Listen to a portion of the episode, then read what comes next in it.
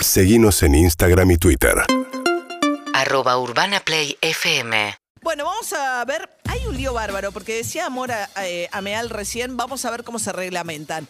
Hay mucha confusión, los anuncios fueron muy confusos, los de Carla Bisotti, empezando por el tema del barbijo, ahora dijo, no, nunca... De la fecha ya de por sí, porque lo anunció como si fuera el mismo día y en realidad era a partir del 1 de octubre. Sí, supuestamente no usar el barbijo en situaciones al aire libre, sin gente alrededor. La situación de cancha es con barbijo, por ejemplo. Bueno, y hay mucho lío también esperando por la reglamentación de migraciones para ver cómo es el tema en, sobre todo, las provincias con fronteras, que está tratando de ver cuándo empiezan a poder venir de países limítrofes, en qué condiciones. Martín Boer es corresponsal del diario La Nación en la ciudad de Posadas, provincia de Misiones. ¿Qué tal, Martín? ¿Cómo estás?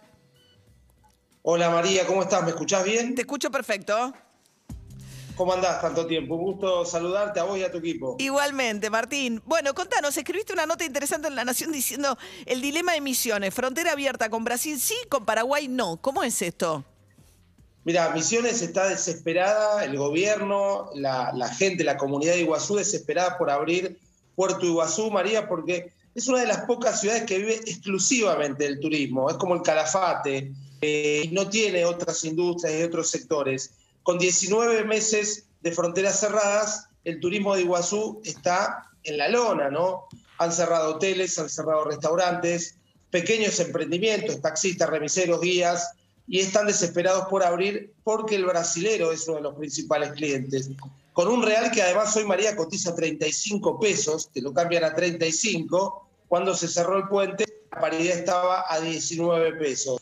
Van a venir a arrasar, van a, van a sentarse a un restaurante a tomar un vino de 10 mil, 20 mil pesos, me decía ayer el dueño de un restaurante importante. Entonces, Misiones empujó mucho para abrir eso, pero al mismo tiempo en Posadas tiene a los paraguayos enfrente, Encarnación, es el tercer paso fronterizo del país y por ahí a Posadas se le va el dinero. Posadas paga los sueldos de los empleados públicos y al otro día se van todos a a comprar a Paraguay y genera un, un drenaje de viviendas importante. Todavía que la hoy-. ¿Todavía hoy es más barato Sí. Paraguay que ir a comprar a Paraguay que, que, que lo- que usar los pesos acá en Argentina?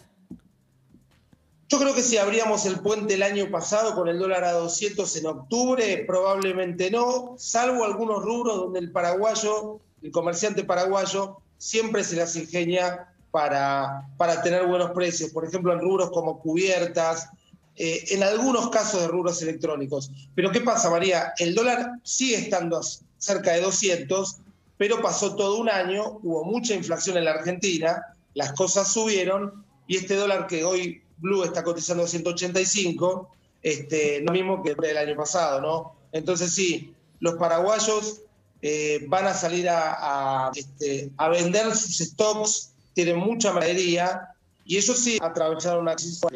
De este lado del río, Misiones fue la provincia que más creció en Argentina. Eh, un boom económico muy importante y le demostró al gobierno, le fue a pedir al gobierno que le diera medidas para paliar asimetrías. ¿Qué quiere decir? A ver, espera, Martín, Imagínate, María, decís que... Misiones fue un boom económico porque al cerrar las fronteras dejó de ir a comprar el misionero a Paraguay y eso generó una actividad económica que en Misiones antes no existía. O sea, por un lado, se vieron golpeado el sector turístico porque nadie dejaron de ir a las cataratas, pero todo el resto de la provincia se vio muy beneficiada del hecho de no ir más a Paraguay. Exactamente, exactamente como lo decís. Tengamos en cuenta que también los sectores principales rubros económicos de Misiones, la yerba está atravesando un momento muy bueno y la madera, la industria forestal también, un momento muy bueno. ¿Qué pasó? Todo el movimiento económico antes drenaba mucho a Paraguay con las fronteras abiertas, no solo por el paso Posadas Encarnación, sino otros pasos, y ahora eso se cortó. ¿En qué indicador se basa gente para decir Misiones fue la provincia que más creció? La recaudación impositiva Claro. de Misiones. Misiones es la séptima provincia que más recauda de la Argentina, solo superada por Ciudad de Buenos Aires, Mendoza, Córdoba, Santa Fe, Claro. Neuquén, porque es petrolera, tiene petróleo y gas, este, y la provincia de Buenos Aires.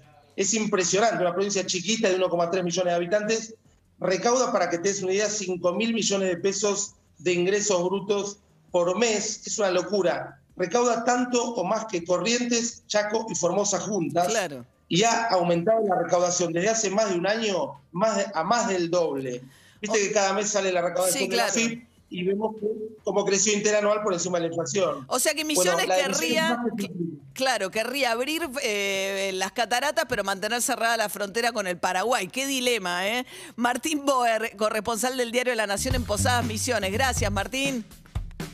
Chao María, saludos a vos y a todo tu equipo. Igualmente. Qué loco, ¿no? Una provincia Sí. que se hizo, eh, que le fue fenómeno con la cuarentena este año y medio. Por un lado, no al sector turístico, obviamente con las este, asimetrías que contaba recién Martín. 7 y 39 de la mañana. UrbanaPlayFM.com